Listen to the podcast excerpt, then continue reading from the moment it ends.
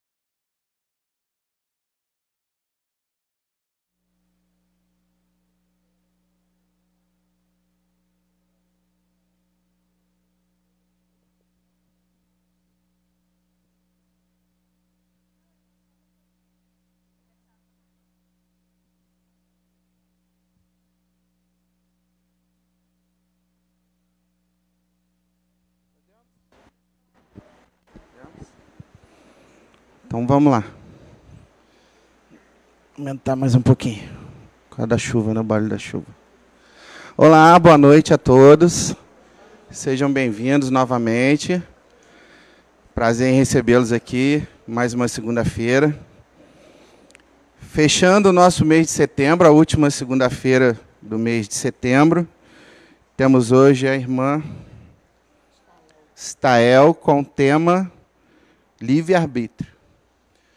Antes de mais nada, queria dizer que aqueles irmãos que precisarem passar por uma reenergização, quiserem participar do passe após os trabalhos, o passe presencial já está acolhendo a todos. Então, terminando a palestra, quem quiser, será um prazer.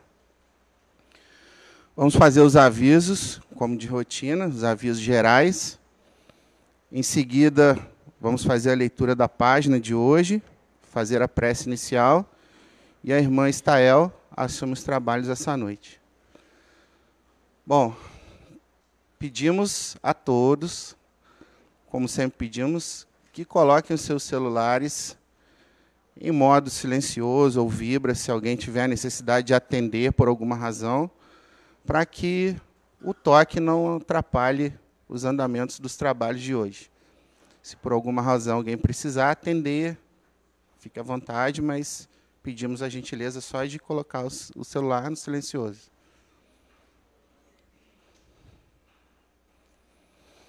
Um outro aviso que sempre pedimos a colaboração de todos os irmãos é não utilizar como estacionamento vagas em frente à garagem aqui dos vizinhos, para que não possa causar nenhum constrangimento de ter que um vizinho vir aqui e nos pedir para tirar o carro da frente da garagem dele. Então a gente sempre pede para usar a rua aqui do lado, ao redor aqui da, da casa, ou aqui embaixo, perto da pracinha, para que não cause esse tipo de transtorno para todos nós. Toda segunda-feira e sexta-feira, para quem está vindo pela, pela primeira vez aqui na casa, é o dia da nossa famosa pizza frita.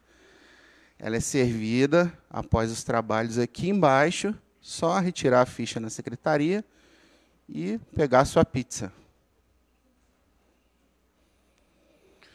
Todas as quartas-feiras, nós temos aqui na casa, de 19h45 às 21 horas, o estudo sistematizado da doutrina espírita. Quem tiver interesse de aprender um pouco mais sobre a doutrina espírita, seus fundamentos, entender o que é dito aqui nas palestras, se aprofundar nos ensinamentos do Cristo, será um prazer. É só fazer inscrição aqui na secretaria, toda quarta-feira, de 19h45 às 21 horas. Aos sábados, temos aqui a Escola de Evangelho, trabalho importante para os nossos pequenos já começarem a caminhar seguindo os passos do Cristo, aprendendo os ensinamentos que Jesus nos deixou, e para que cresçam e se tornem pessoas mais amáveis, mais gentis, cristãos de verdade. Esse é o propósito fundamental da escola de evangelho. As campanhas permanentes da casa, nós temos o bazar. Toda palestra nós pedimos a colaboração dos irmãos para que, se tiver uma peça de roupa que não usa mais, que não serve mais, que esteja em bom estado e que possa ser ofertada aqui à casa, para que possa ajudar no bazar. Realmente tem pessoas que não têm nada, então o pouco que é ofertado, que é oferecido, é de muita valia. Doação de latinhas, aquele churrasquinho de domingo, aquela festinha de aniversário. Quem puder, todas essas campanhas não são obrigadas, tá, gente? A gente pede a colaboração. Quem puder fazer a arrecadação daquelas latinhas e depois trazer para nós, é só entregar ali na recepção ou para qualquer colaborador aqui da casa, vai ser muito bem-vinda. Campanha do quilo. Nós temos pedido todos os dias, todas as reuniões, para que quem puder trazer um quilo de alimento não perecível, que não seja sal, e possa nos ajudar a fazer as refeições que são ofertadas às pessoas que não têm nada. Não parece, mas ainda tem muita gente precisando de ajuda. Mesmo após a pandemia, ainda tem pessoas passando fome. Então, aqui na casa, nós fazemos esse trabalho assistencial. Então, contamos com a colaboração de vocês para trazer pelo menos um quilo, seja de arroz, de feijão, uma, lata, uma, uma latinha de leite, de óleo, um sabonete, para que as pessoas também possam fazer sua higiene então, quem puder, nós temos ali uma caixinha ali na frente que faz a arrecadação. Então, fiquem à vontade, quem puder.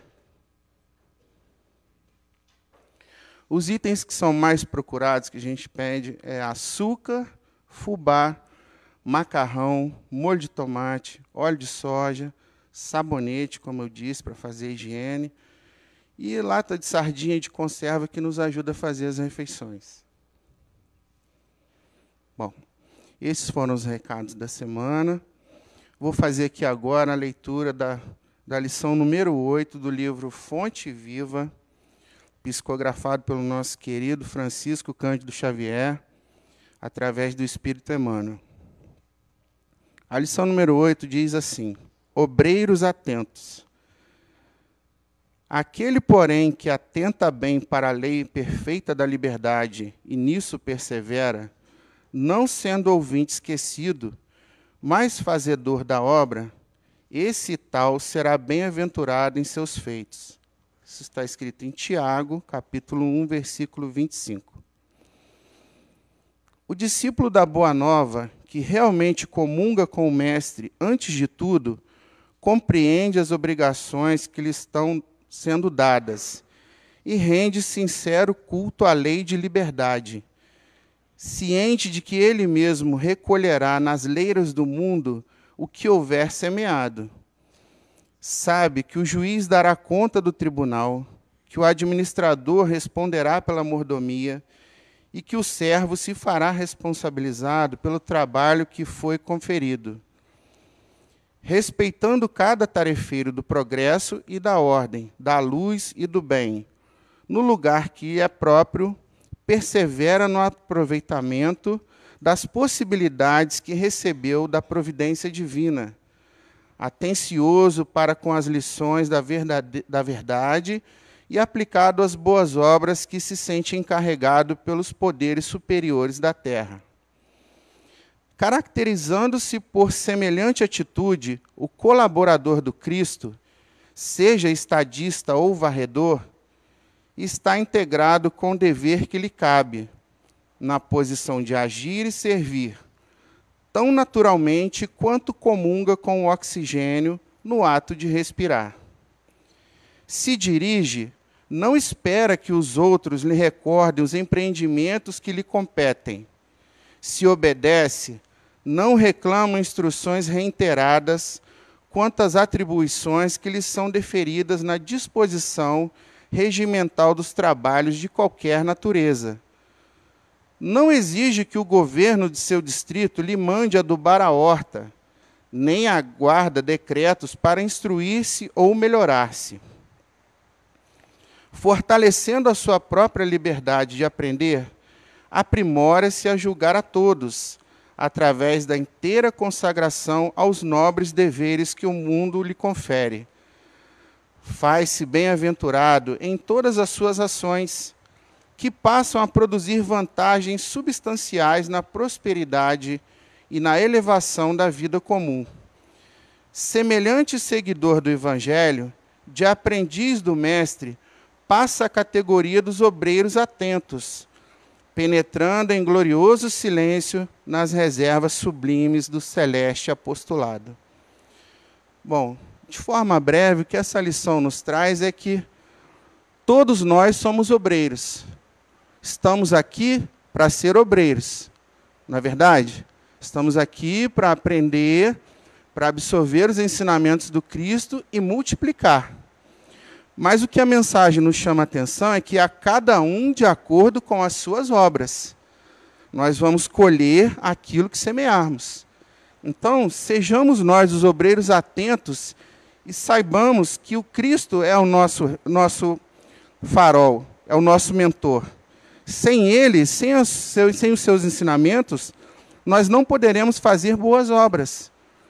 Então, pratiquemos as boas obras, sejamos os obreiros atentos que a mensagem nos chama. Eu queria pedir a todos agora que elevassem um pensamento até Jesus. Pedir ao mestre e aos mentores da casa permissão para que possamos iniciar os trabalhos nessa noite de segunda-feira. Agradecer a Deus, nosso Pai, por mais uma oportunidade de estarmos aqui de nos tornarmos os obreiros de verdade, absorvendo os conhecimentos que o seu Filho Jesus Cristo nos deixou, para que possamos seguir a nossa caminhada evolutiva nesse planeta enquanto aqui estivermos e nos tornarmos me pessoas melhores a cada dia, com mais aprendizado em busca da nossa evolução moral e espiritual. Agradecendo a todos pela presença e a Deus Pai Todo-Poderoso por nos permitir estarmos aqui hoje.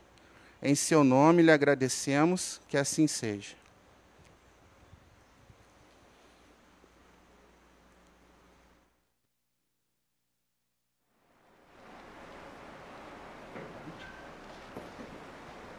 Boa noite. Estão ouvindo? A gente sempre fico emocionado aqui nessa plateia, nessa casa maravilhosa, que é a nossa casa, a casa que, que nos segura, que nos levanta, que nos cura. E por sermos espíritas, a gente sabe que tem um grande compromisso, que a gente tem uma oportunidade muito grande e que a gente precisa aproveitar. Então, é, estarmos aqui nessa segunda-feira, a gente tem ido às casas menores e às vezes a gente encontra três pessoas, uma pessoa. Depois da pandemia tem diminuído muito essa essa ida às casas e quando a gente vê essa casa cheia, a gente fica muito feliz de estarmos oportunizando. Luiz Feijolo hoje, por exemplo, está fazendo palestra em, em outra casa. E a gente levar essa palavra. E vocês que estão aí sentados e que estão, estão sempre assistindo, podem também é, ajudar, se disponibilizar a fazer um trabalho, seja na evangelização, seja no grupo de palestras, na leitura, numa ajuda, porque é muito importante essa doação. Quando a gente se sente útil, quando a gente faz parte de algo dentro da nossa religiosidade, trazendo nossos filhos para que os nossos filhos também aproveitem essa oportunidade de já vivenciar a caridade desde o início. Não que a caridade seja só isso, mas é também uma parcela de doação quando a gente se coloca aqui nesse lugar. Poderíamos todos estar em casa, mas estamos aqui estamos aqui aprendendo, ensinando, trocando, trocando essa energia maravilhosa, fazendo parte desse tratamento maravilhoso que a gente é, tem oportunidade de ter. Quando eu falo das casas, existem casas que realmente precisam de ajuda, precisam de estudo. E às vezes a gente se coloca numa situação só de ouvinte e a gente pode já estar numa situação de doar algo para poder ajudar aqueles que estão à nossa volta. Então vamos pensar nisso. A lição propõe isso e a gente precisa, é, às vezes é só um clique, né? é só uma questão de escolha de sair do lugar do conforto e ir para um lugar de atuação. Estamos sempre precisando na evangelização de pessoas que se disponibilizam a estar aqui conosco. Às vezes as pessoas falam, ah, mas eu não tenho jeito, vem para cá aprender com a gente, vem para cá doar, vem para cá só ver a criançada linda nesse salão, indo para suas salinhas, é muito bom. Toda, todo, todo sábado 15 para as 4 nós chegamos aqui, temos o passe coletivo, depois cada criança vai para a sua sala. É muito importante que a gente faça isso pelos nossos filhos. Pelos nossos filhos, como eu vejo as crianças ali, ficam parecendo que, que a casa é deles. Isso é maravilhoso. A casa ser nossa é maravilhoso. Quando a gente chega no centro, é como se a nossa, fosse a nossa casa. Isso é que é importante. Então a gente fica muito feliz. O tema de hoje é o livre-arbítrio, os temas de segunda-feira e de sexta têm sido, de terça também, de terça e de. Não, só segunda e sexta. É, segunda, quarta e sexta têm sido os temas do tratamento, que são oito temas. Então, o livre-arbítrio vai sempre voltar, Deus vai sempre voltar, é, passe e, e, e, e oração, prece vai sempre voltar, são temas que retornam. Então, às vezes a gente fala assim, as pessoas podem falar, ah, mas está de novo. Mas é porque faz parte desses dois meses, dessas, dessas duas semanas, desses dois meses que o tratamento passa. E também cada pessoa vai falar de uma forma. Eu já falei de livre-arbítrio, hoje eu vou falar outras coisas. Né? Quem já escutou vai falar, olha, outras coisas que vêm, a espiritualidade também nos utiliza para podermos estar dando recado daquilo que as pessoas querem ouvir. Na maioria das vezes, quando a gente senta numa, numa palestra, a gente depois fala, nossa, parece que ele estava falando para mim, não é assim que a gente fala. Ai, foi para mim essa palestra. E eu, muitas das vezes, estou aí sentado e falo, meu Deus, isso foi para mim. Então, a gente precisa realmente valorizar, estarmos aqui para essa energia fluir. E é isso que a gente espera que ela flua, que ela melhore, que ela faça com que nós sejamos pessoas melhores, que nós saiamos daqui melhores do que nós entramos, para que a gente possa chegar em casa e estarmos passando energias positivas também. Então, que Deus nos abençoe nessa hora, nesse momento tão sagrado que é o momento da oração. O livre-arbítrio, eu sempre começo falando que é o que é né, ser livre, né, ser solto, ser desprendido, ser independente. Então, ser livre, o que é ser livre? E o arbítrio é um, uma resolução tomada, uma determinação, é um, um arbítrio, é uma coisa né, colocada ali para nós. O livre-arbítrio é essa capacidade da criatura se autodeterminar e se autocontrolar. Então, como que nós vamos entender livre-arbítrio? Porque a gente pode pensar que a gente não tem liberdade ou que a gente tem total liberdade. A gente tem que entender essa liberdade para que a gente possa saber controlar e conquistar o nosso livre-arbítrio. Então, o que é liberdade? Liberdade é fazer o que você quer. Aí a gente se pergunta: a gente pode fazer o que quer no mundo que a gente se encontra? Não. A gente não pode fazer o que a gente quer. Até porque nós vivemos em sociedade. Se eu faço o que eu quero, eu posso estar é, desagradando quem está do meu lado. Então eu tenho que pensar no outro. No momento em que eu tenho que pensar no outro, a minha liberdade termina, no momento que a liberdade do outro começa. E se nós somos é, civilizados, nós precisamos entender que esse livre-arbítrio ele vai depender muito de como, essa liberdade vai depender muito de como eu a vejo, de como eu a entendo. Então, quer dizer, como que eu vou agir? uma liberdade de ação. Então é o agir, o pensar e o querer. Eu vou agir é limitado. A minha liberdade de ação é limitada. Eu tenho que parar no trânsito. Por quê? Eu estou passando nessa rua e a rua que está vindo aqui, ela vai passar o carro, eu tenho que parar. Então é uma liberdade controlada. Eu tenho um sinal que me para. Ah, então eu quero ter liberdade agora, então eu não vou respeitar nenhuma lei? Não. As leis existem para que o mundo exista com civilização, civilizado, para que haja o respeito. Então eu paro no meu trânsito, no sinal vermelho, para o outro passar, e da mesma forma que quando ele fica verde, vai ser a minha vez. Então é respeitar a vez do outro. Não só para que nós sejamos respeitados, mas também para que nós sejamos respeitados. O como pensar, uma liberdade de como pensar, é uma liberdade da razão. Essa liberdade, ela é ilimitada, porque ela tem um limite dado pela minha capacidade de pensar. Então vai depender de qual é o meu conhecimento. Então a criança, ela tem a liberdade de pensar? Ela tem a liberdade de pensar, mas no, no pensamento que ela tem pequeno ainda. Ela ainda não consegue ver o mundo. Ela, é, o mundo é só aquele quadradinho que ela vive. Meu marido trabalhava no Rio e eu estava com a minha filha pequena. Bobagem, mas só para a gente entender. Aí uma pessoa falou assim: Ah, amanhã eu vou ao Rio. Aí ela gritou assim: Vai encontrar com o papai. Quer dizer, o Rio de Janeiro para ela é uma sala, né, gente? Vai encontrar com o papai. trabalha no Rio, o rapaz vai no Rio. Quer dizer, aí eu falei, olha, que coisa, né? A liberdade. É ela, ela ali no mundinho dela, o Rio de Janeiro é uma sala. Então a liberdade de pensar, ela é limitada, mas ela não é totalmente, porque vai depender do meu conhecimento.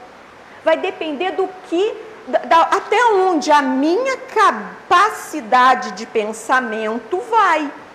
Então, se eu sou um filósofo, um estudioso, um cientista, a minha capacidade de pensar é muito maior que uma pessoa que só tem o primeiro grau de, de escola. Vocês estão entendendo? É uma capacidade de pensamento que vai ser abrangente ou vai ser menor, mas ela é ilimitada, de acordo com a capacidade que aquela pessoa tem de pensar. Se você abrange a sua capacidade, mais liberdade você vai ter, porque você vai pensar com mais amplidão. Nós somos espíritas. E a nossa capacidade de amplidão de pensamento com relação à vida, ela é ampliada. Sinto muito, vamos ser mais cobrados. É ampliada. Por quê? Porque eu tenho cinco princípios básicos. Eu tenho Deus. Então eu acredito de que existe uma, uma, uma inteligência suprema, causa primária de todas as coisas, que vai ampliar minha visão de mundo. Eu não vou achar que é, eu sou o, homem é o, o criador. Não, eu sei que Deus tem uma inteligência maior do que eu, que faz a sementinha nascer, se transformar numa árvore em que em cada fruto vai ter uma sementinha daquela. É assim que a gente explica para evangelização. Aí a criança vai, ah, é mesmo, né? Se você pensar, né, a sementinha está ali plantada dentro da terra e aí ela vai toda, vai ter várias sementes igualzinha aquela que eu plantei em cada fruto que eu pegar. Aí a criança fica encantada. Aí eu falo, isso é Deus é Deus. Então ele aprende que Deus consegue fazer algo que o ser humano não consegue. Nós temos a imortalidade da alma, nós espíritas. Então, eu estou falando da capacidade do quê? Do pensar. A minha capacidade de pensar, a nossa capacidade de pensar como espíritas é maior. Por quê? Mais um princípio básico da doutrina espírita, porque nós temos a imortalidade da alma. Nós sabemos que não morremos e acabou ali a gente sabe que a gente morre e que o nosso espírito vive. E que o contrário de morte não é vida, é nascimento. Porque a vida não, não, na vida não existe morte. Nós somos vivos, estamos sempre vivos, num estado encarnado ou num estado desencarnado. E aí vem o terceiro princípio básico, que é a reencarnação, que vai nos dar essa possibilidade de encarnar e desencarnar e progredir à medida daquilo que eu aprendo, e dali eu aprendi e aí eu carrego comigo e vou na outra encarnação continuar dali. Aí há o crescimento, que se nós voltássemos toda vez, nós seríamos como macaco. Porque as pessoas falam, ah, a gente é, era macaco. Não, macaco continua sendo macaco. Nós éramos eh, australopitecos, nós éramos homo habilis, depois homo erectus, né? E aí nós vamos para homo sapiens, somos homo sapiens sapiens o homem que sabe que sabe, eu sei que eu sei, e aí eu ensino para o meu filho. O animal aprende? Não aprende? O animal aprende. Mas ele sabe ensinar? Não. Aí ele não ensina para o filhinho, a gente ensina. E aí o nosso filho é melhor do que nós porque nós ensinamos. Às vezes eles ficam achando que eles são muito melhores do que nós, tá? Aí a gente fica, né? Eles colocam a gente lá, né? Ah, você não sabe nada, mãe. De computador, você não sabe nada.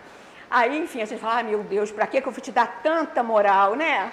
Eu tenho um de 27. Nós temos, eu e meu marido, temos um de 27 e uma de 17. Então, o que, que acontece? A situação em que a gente vive como espíritas é a situação de que nós sabemos de que a vida tem uma influência espiritual, que é um dos princípios da doutrina espírita, de que nós somos ajudados por uma espiritualidade. Então, o nosso, a nossa forma de pensar, o nosso como pensar, a nossa liberdade de pensamento, ela é maior a partir do momento que eu sei que eu não estou sozinha, que eu tenho uma espiritualidade do meu lado, robusta, me ajudando, me dando força, fazendo com que eu seja melhor do que eu fui ontem, porque eu aprendi, porque eu repensei. Por quê? Porque eu não deixei aquele pensamento negativo me tomar, me engolir. E aí a espiritualidade está ali, a gente sabe, a gente respeita a nossa intuição a gente sabe que não somos nada sem essa espiritualidade e que se nós estivermos de acordo com os princípios básicos de bons pensamentos e de caridade, nós vamos ter companhias de boa qualidade e são os nossos espíritos benfeitores. Mas se nós também tivermos pensamentos negativos e pensamentos de mal, nós também vamos ter as companhias. Aí a escolha, aí vem o livre-arbítrio que nós já vamos falar nós temos é a multiplicidade dos mundos habitados. Olha o nosso pensamento aí, dentro desses princípios cinco que eu acabei de falar. Esses princípios básicos da doutrina espírita que dá uma palestra, mas não é o caso, nós estamos falando de livre-arbítrio, mas não podemos deixar de falar dos princípios básicos que faz com que a nossa capacidade de pensamento abranja e seja maior, ampla para que a gente possa ver mais, mais além. É como a criança que vê pequeno e o adulto. O adolescente já vê um pouquinho maior e o adulto que vê um pouco, e aí a maturidade vai fazendo com que a gente veja cada vez maior. E aí a gente tem as nossas vovós, os nossos vovôs, que a gente chama de quê? De sábios. Por quê? Já viveram, às vezes não tem nem estudo, não fizeram as nossas faculdades mas tem tanta sabedoria que a gente fala, meu Deus, como assim? E a gente vai lá beber da sabedoria deles. Eu tive a oportunidade da minha avó né, falecer e passar para outro plano com 100 anos, lúcida, né? E faleceu nos meus braços, comigo fazendo a prece, é, cantando Pai Nosso para ela. E ela falando assim: é, já vou melhorar, vozinha já estou melhorando. E eu na ambulância com ela falei, sim, já está melhorando. E eu cantando e de repente ela foi. E quer dizer, é triste? Nem sei. Por quê? Foi lindo. Foi lindo. Ela me amava, eu amava ela. E ela estava ali nos meus braços. E eu sabia que ela daqui a pouquinho ia estar comigo de novo. E ela está comigo em todos os momentos das minhas aflições, das minhas preces. E eu sinto a presença robusta dela ali comigo, falando: vai, filha, você vai conseguir. Então, o que, que é isso? É a gente se permitir abranger o nosso pensamento, ter o nosso pensamento abrangido pelo conhecimento, pela razão raciocinada, pela fé raciocinada. Não a fé burra que eu acredito naquilo que não não ve... não, eu acredito naquilo que eu não vejo, sim, mas é raciocinada porque ela tem coerência, ela me mostra a verdade. Então, nós temos a capacidade de pensar ilimitada, como está escrito ali, mas dependendo do grau de conhecimento que cada um tem. E quanto mais a gente aumentar esse, esse conhecimento, melhor para nós. Então, se nós quisermos ficar numa caixinha, fechados, tudo bem, você também vai viver o tempo que você tiver que viver, mas talvez não tão bem, talvez não tão é, convicto de que você está na hora certa, no momento certo e você pode melhorar ou piorar o seu estado de contentamento. Então, se eu estou passando por uma dificuldade e eu tenho consciência que eu tenho que passar por aquilo, agora o como eu vou passar por aquilo vai depender de mim. É livre-arbítrio, é escolha.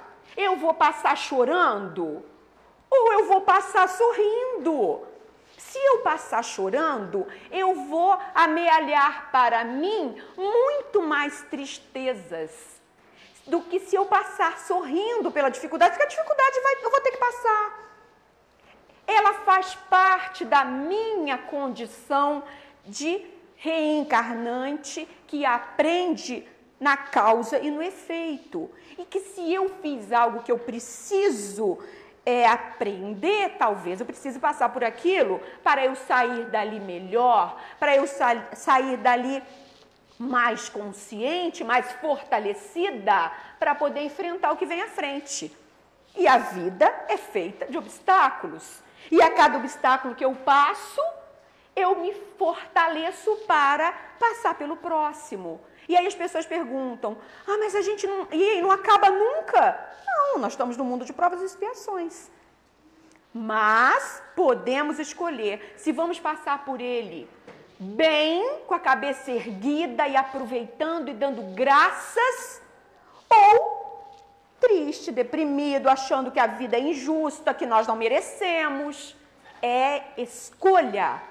Então essa paradinha no como pensar, ela é providencial, ela é importante para a gente entender que como espíritas, com os cinco princípios básicos da doutrina espírita, nós ficamos totalmente conscientes da nossa situação e podemos aproveitar a nossa situação muito mais do que se a gente não tivesse o conhecimento. Não é que a gente está na frente de ninguém, a gente só está um pouco mais é, consciente. E um pouco mais consciente, a gente tem que fazer algo com essa consciência. Porque nós vamos ser cobrados, o adulto vai ser muito mais cobrado do que a criança. Não é assim que a gente faz? Ah, tem dois filhos, tem um novo pequenininho e um mais velho, fizeram uma bagunça. Você vai cobrar de quem? Vai cobrar do pequenininho? Aí o mais velho fala, ah, sou eu que tenho culpa na casa. Claro, você é mais velho, você é mais consciente. E é assim que se a gente for observar, a gente tem aqui na Terra todo, tudo como se fosse um... A minha mãe falava assim, é como se fosse um, uma cópia, né? mal feita, né, gente? Porque nós somos né, matéria. Uma cópia mal feita da espiritualidade. Mas a escola, olha a escola, olha o exemplo da escola, é maravilhoso. Você passa de ano, você fica reprovado em determinado ano. Você você cai? Não, você fica ali, você pode ficar reprovado, é a mesma coisa. A gente não retrograda, a gente para, mas a gente não não, não abaixa. Na espiritualidade é a mesma coisa. Nós temos na escola o que? Os professores, os alunos, nós somos alunos. Se a gente fizer um paralelo, uma, uma analogia com a espiritualidade, nós somos os alunos, temos os professores, que são os nossos espíritos protetores. E assim a gente fala, caramba, é mesmo. Há uma, né, uma questão de, de, se a gente for observar, de comparação e também há no que a gente está dizendo aqui, na questão da criança, porque nós somos como crianças, e aí se nós vemos o nosso espírito como crianças, nós mesmos, nós somos, estamos criança, nós somos espíritos que estamos na adolescência, porque ainda estamos rebeldes, brigando contra tudo aquilo que a gente mesmo escolheu para passar na encarnação, ou nós já estamos espíritos adultos e maduros para compreender que o que nós estamos passando, nós vamos ter que passar, mas vai depender de como nós vamos passar, bem ou mal. Agradecendo ou reclamando. Ajudando as pessoas que estão à nossa volta ou né, atrapalhando a vida de quem está à nossa volta. Porque a gente pode dar trabalho para o outro, mas a gente também pode ajudar o outro. Ele está do meu lado, ele veio meu filho, vai crescer. E como que nós vamos tratar a nossa criança? A nossa criança vai crescer, vai ser um adulto. E às vezes, ó, está muito mais evoluído do que nós. E a gente às vezes vê aquele filho rebelde, às vezes aquele filho com alguma, algum problema, e a gente fica achando que ele está aquém da gente. Não, nada. Às vezes ele está passando por aquela situação que nós mesmos podemos ter provocado em outras vidas e a gente está tendo que passar aquilo ali juntos. Olha a oportunidade maravilhosa da reencarnação. E a gente precisa entender como?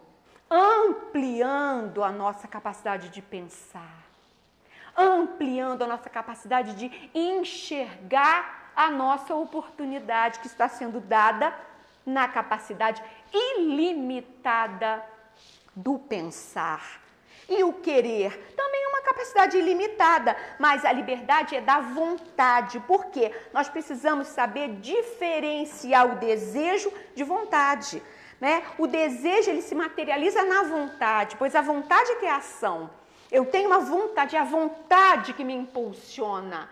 Eu quero, e aí eu vou fazer por onde? Eu vou e em busca. O desejo pode ser o quê? É, ele pode, pode ser muito, eu tenho mil desejos, mas é a minha vontade que vai determinar aquilo que eu vou fazer de verdade.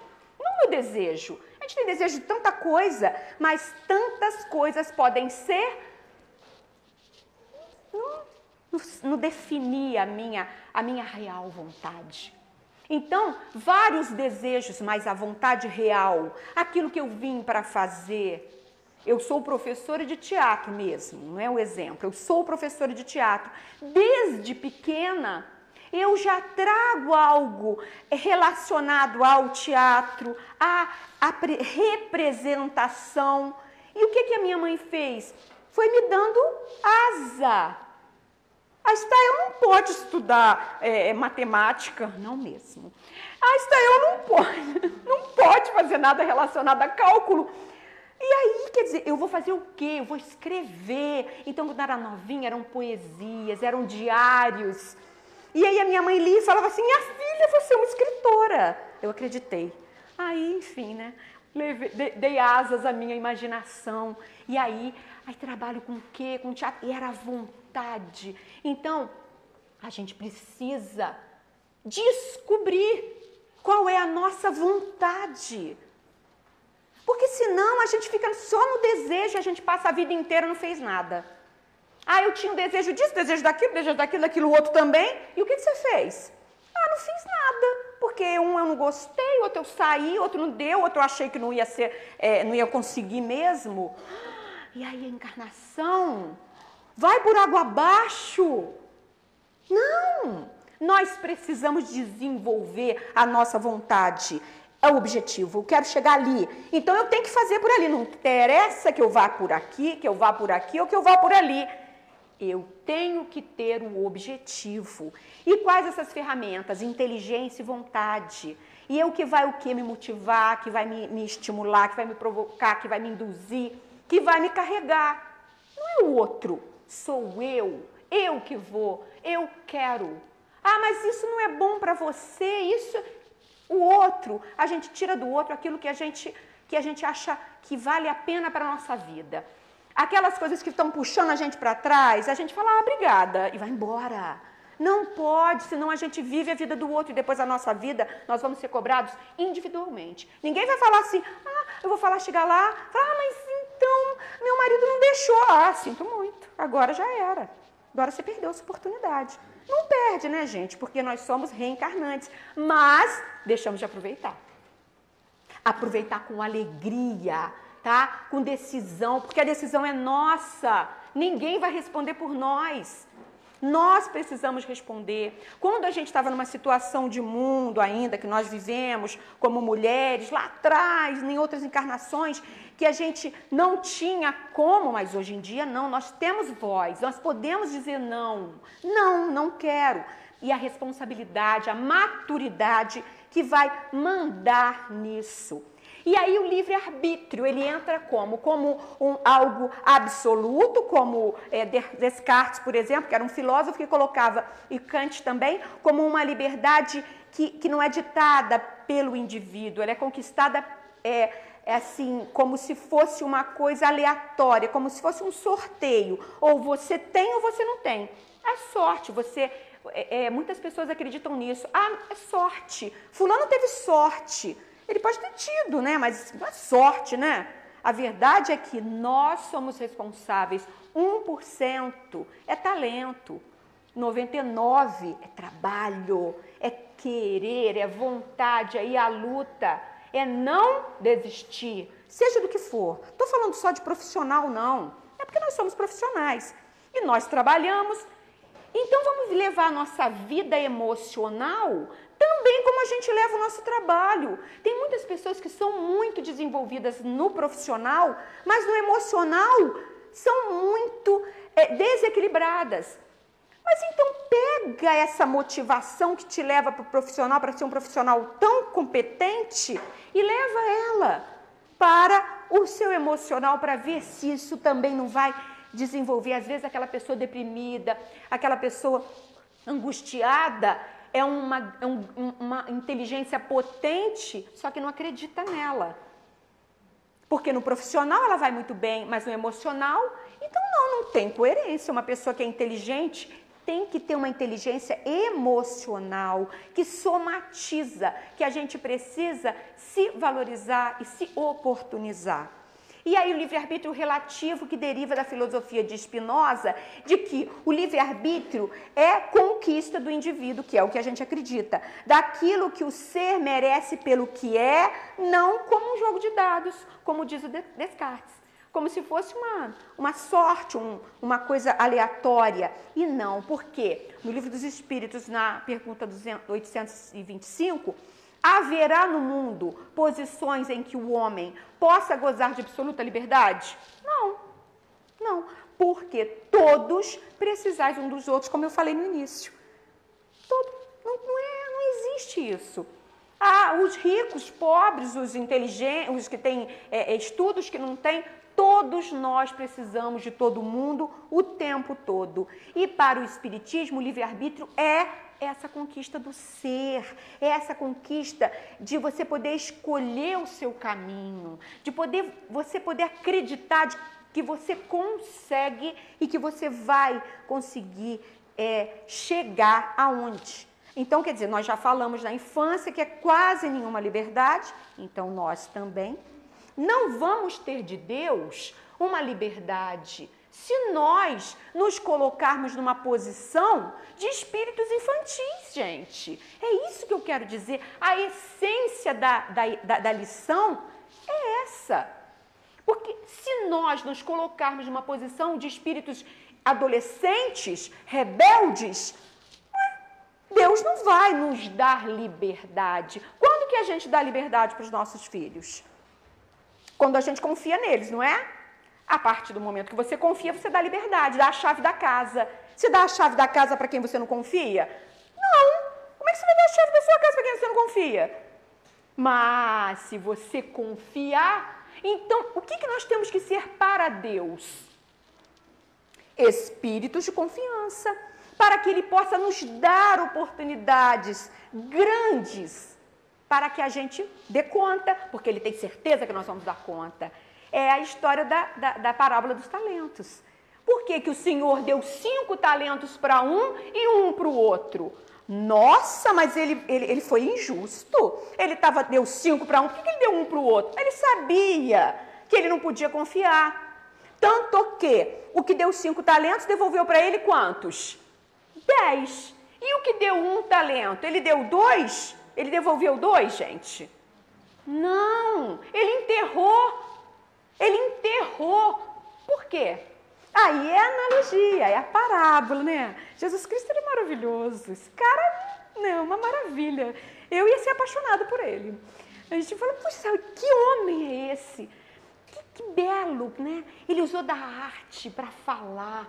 As histórias que ele contou, elas ficaram para a vida inteira. Por quê? Porque foram parábolas. E a arte não deixa a gente esquecer, são historinhas. A gente esquece as historinhas? Não. Tem histórias que a gente ouviu da nossa mãe que a gente lembra até hoje, conta para os nossos filhos, para os nossos netos. Não é verdade?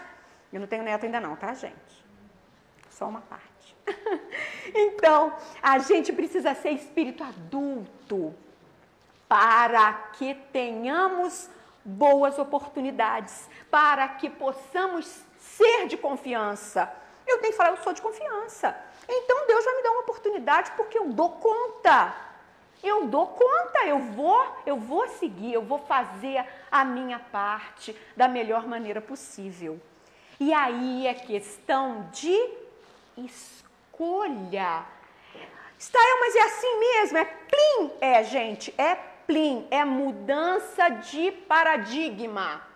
Eu acreditava nisso e agora eu não acredito mais. E agora eu acredito nisso. E vou mudar. É Paulo de Tarso que, que, que matava os cristãos.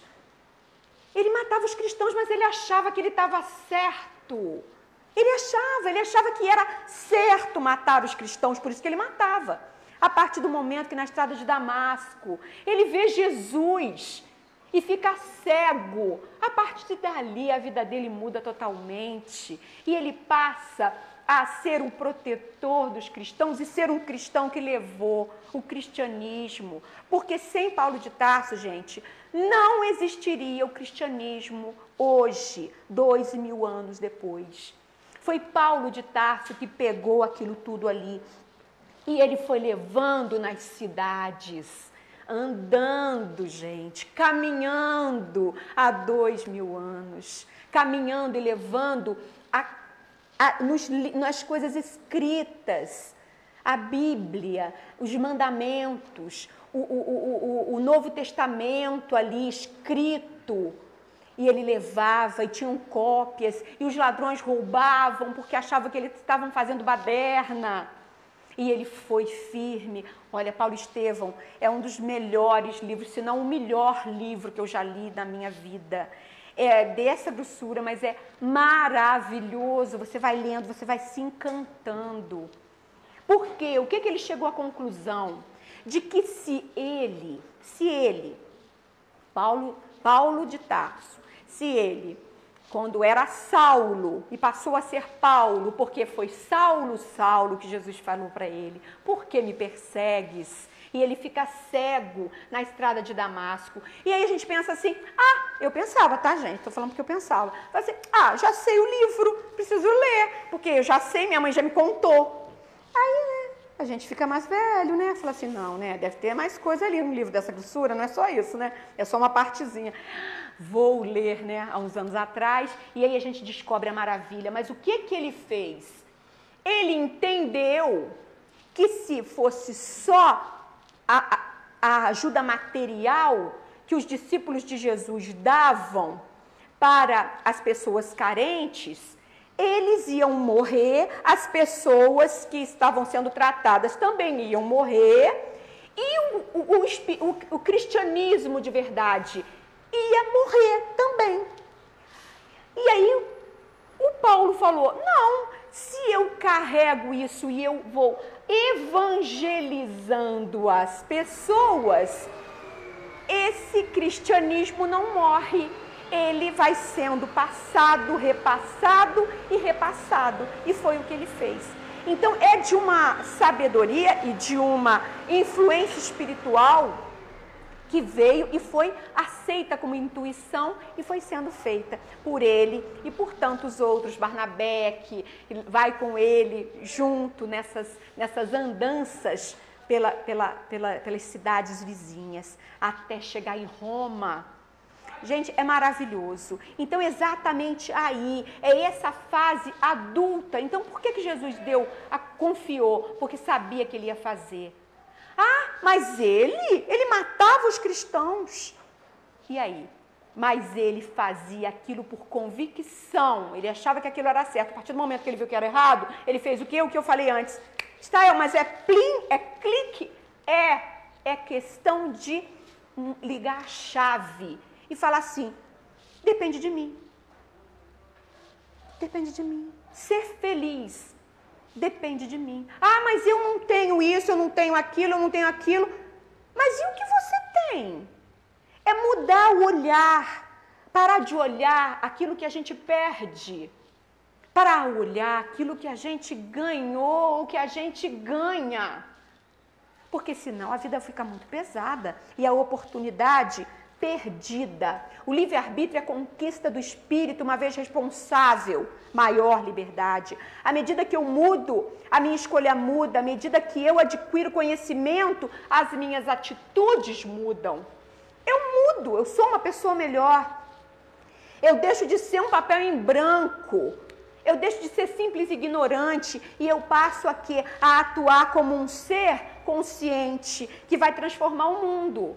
Ah, mas como que eu vou transformar? Fala para os meus alunos, vocês vão transformar o mundo.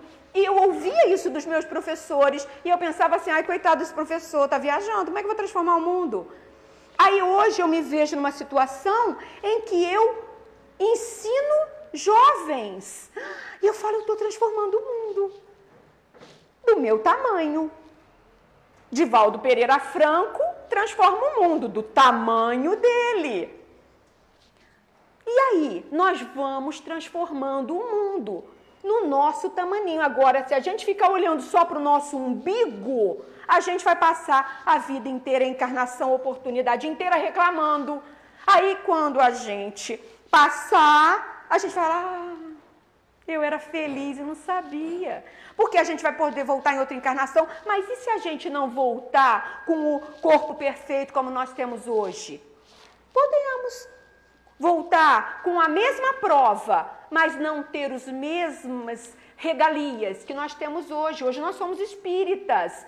E se amanhã eu reencarno num lugar onde eu não posso pensar, porque as pessoas pensam por mim, num país em que as pessoas não são respeitadas? Não é verdade? Eu vou, vou ter que viver com a mesma prova, eu vou ter que passar pela prova, mas não vou ter as mesmas oportunidades que eu tenho. Ai, tô vendo meus alunos aqui me assistindo. Bonitinho. Muito bom, gente, ver aluno na plateia. Muito bom, muito bom. Quero ver você aqui. É, o meu mundo muda e eu encontro a partir do momento que eu acredito.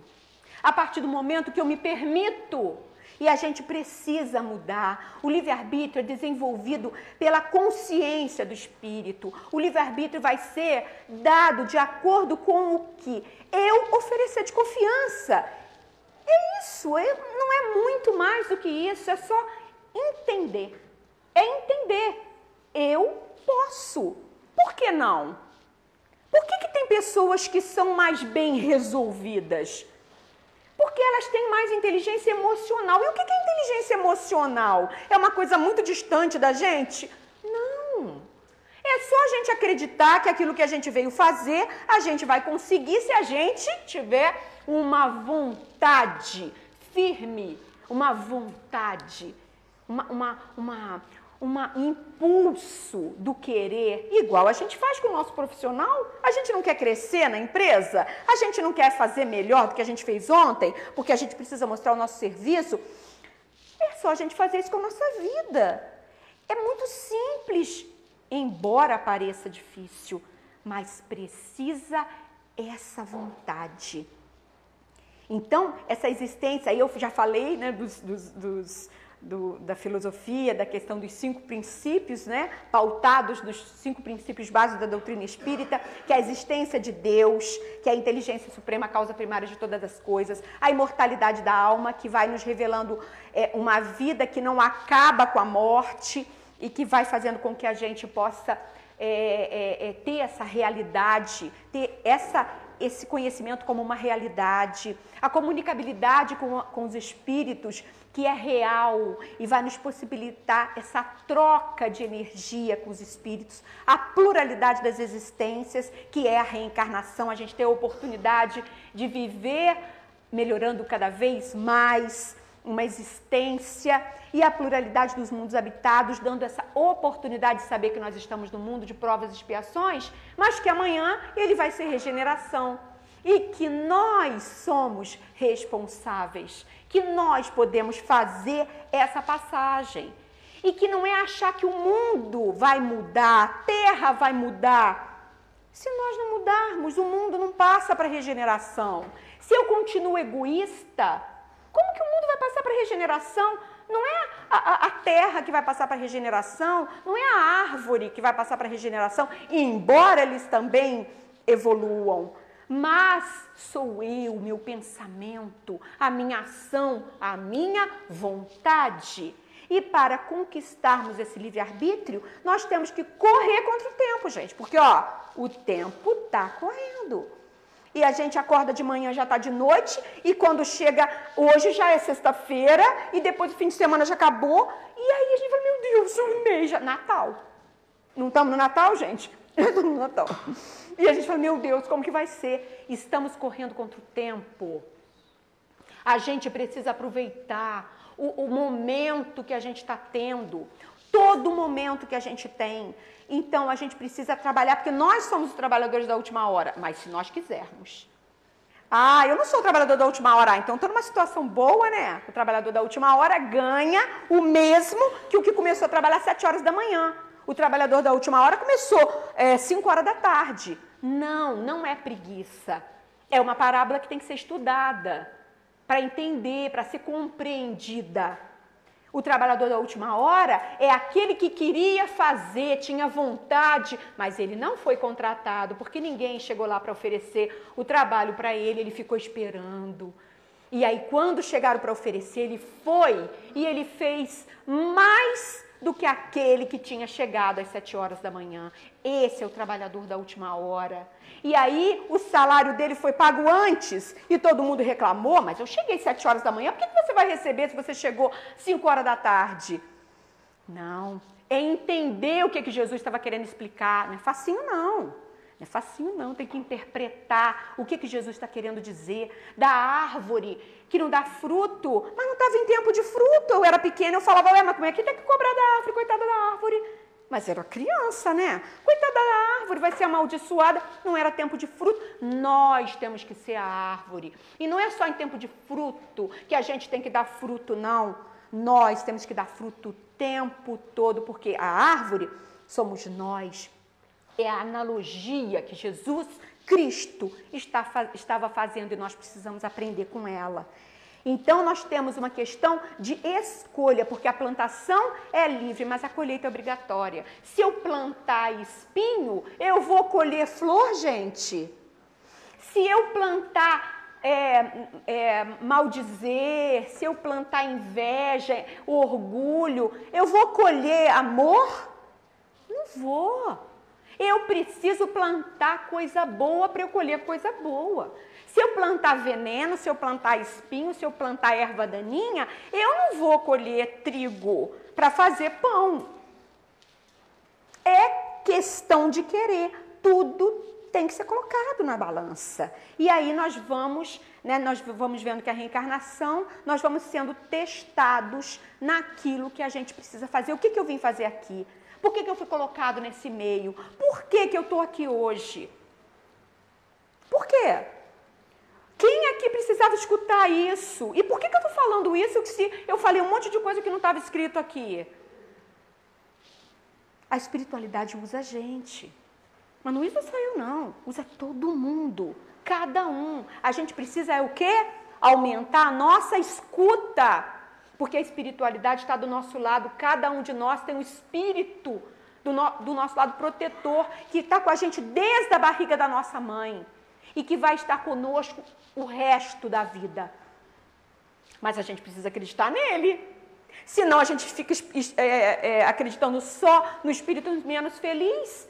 Não, a gente também tem que é, acreditar no Espírito que está conosco, do nosso lado, nos ajudando a sermos pessoas melhores. Então eu vou trazer na minha escolha, né? É o meu perispírito, todas as marcas estão ali. Então, se eu tenho uma marca de tristeza, ela está ali marcada no meu perispírito, eu vou ter que passar por ela, não vou? Com alegria ou com tristeza? Com revolta, com gratidão, aproveitando os filhos que Deus me deu? Ou pensando mal deles o tempo todo e sendo infeliz. Meu Deus, ele não podia ser meu filho, ele podia ser filho de outro, mas ele é meu. Então ele vem com os defeitos dele e eu tenho que fazer o quê? Ajudar ele a ser uma pessoa melhor, mais confiante, se ele é inseguro. Se ele é tímido, ajudar ele a se soltar. Se ele é egoísta, ensiná-lo a, a, a, a lei da vida, que todos precisam de todos e que um dia ele vai precisar também. É uma questão de escolha. Então nós vamos trazer para nós o meu livre-arbítrio. Vai crescer na medida que o meu conhecimento e a minha vontade estiverem fortes. E aí a minha virtude também cresce. E junto com ela a minha liberdade. A partir do momento que eu tenho liberdade, tudo à minha volta fica mais claro. Porque eu vou decidir. Gol prata 90. Se alguém tiver aqui, tá? Bom, é, junto da minha liberdade vai a minha consciência.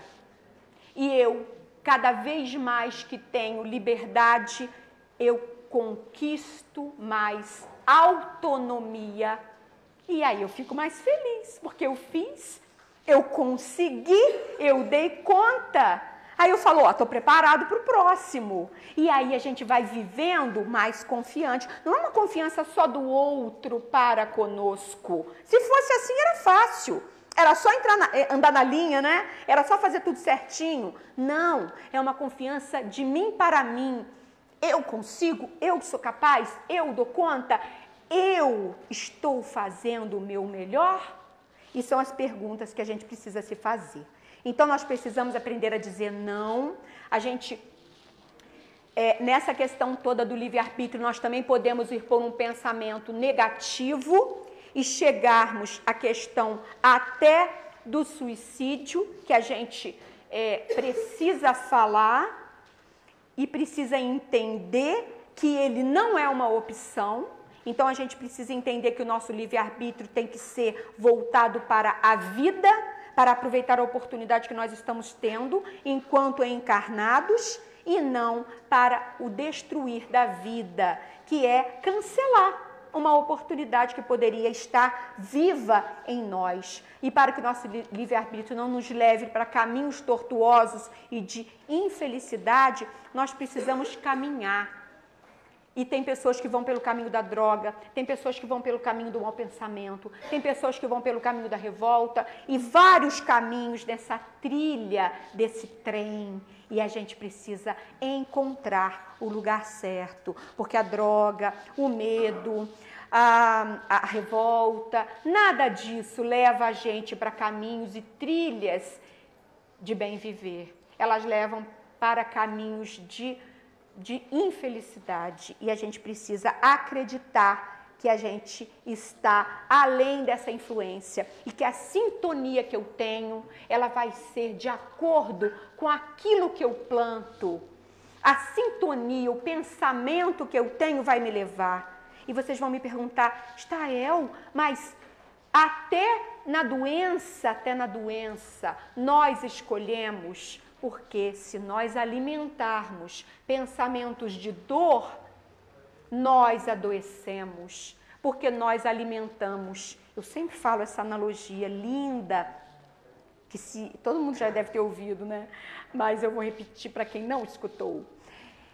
Nós temos dois tigres que lutam dentro de nós, um do bem e um do mal um pensamentos negativos e um dos pensamentos positivos. Um que quer a verdade, que quer a beleza, o amor, e um que quer a discórdia, a desunião e o egoísmo. Qual ganha? Aí, cada, aí, quando eu falo para os alunos, eles pensam, um pensa, ah, o meu é o do mal, o meu, o meu é o do bem. Qual ganha, gente? Todos nós temos dentro de nós o bem e o mal brigando ali. Qual ganha? Aquele que eu alimentar. Só se eu entender isso, tá bom. E aí eu vou alimentar, eu tenho que ser esperta, eu tenho que ser inteligente. Eu vou alimentar aquele pensamento do bem, porque ele vai crescer e vai se tornar forte. E uma vez ele forte, ele vai destruir o pensamento negativo, a tristeza, o mal que existe em mim ainda. E a gente precisa ter essa consciência para vivermos, não sendo escravos de si mesmos, mas livres pela, pelas próprias escolhas. Livres porque a nossa estrada, ela está aí. Ela está trilhando, né? pode estar tá te levando para caminhos de infelicidade, mas você pode puxar. E você está na sua mão, gente, está na mão. Na mão. Mudar o rumo da vida da estrada só depende de você, do seu querer, da sua escolha, do seu livre-arbítrio. Então eu espero muito, muito que esse, essa, esse tema possa estar muito vivo em nós, de que depende de nós fazermos a nossa parte, porque a vida, ela está na nossa mão. É a nossa vida. E eu vou fazer dela aquilo que eu acreditar. Se eu esperar que o outro decida por mim, que o outro faça por mim, eu não vou chegar aonde eu preciso. Então eu cato a minha estrada e levo ela para onde eu quiser, com fé, com confiança de que eu estou amparada pelo Pai maior, pela espiritualidade maior, que vai me guiar e eu não preciso ter medo, porque eu estou firme, firme no bem e na vontade. Que Jesus nos abençoe. Eu estou muito feliz de ter podido estar aqui hoje e espero muito que essas palavras possam nos ajudar a sermos pessoas melhores e nos fortalecer para que amanhã nós sejamos melhores do que hoje. Muito obrigada. Que Deus nos abençoe. Eu mesmo que faço. Então que Jesus nos abençoe, nos ilumine, nos ampare.